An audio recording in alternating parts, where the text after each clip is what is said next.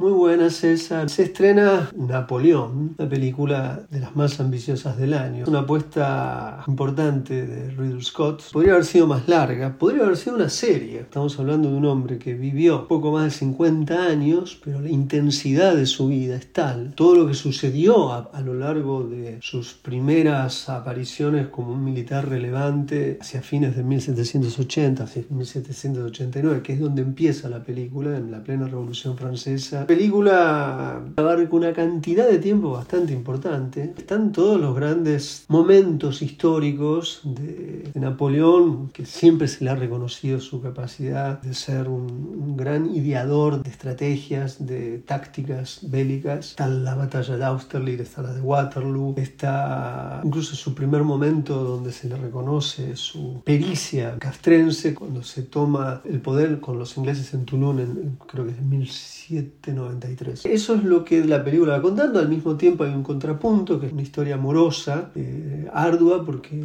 la, el amor que vive con el personaje de Josefina, entre los problemas que implica esta, ya una vida como esa, es la no descendencia, no hay posibilidad de generar, no hay un, un heredero, un heredero de sangre frente al poder que tiene en sí la, la mismísima existencia de Napoleón. La película es para verla en cine, porque hay aquí un demanda visual, sobre todo las batallas. Napoleón es nuestra primera entrega.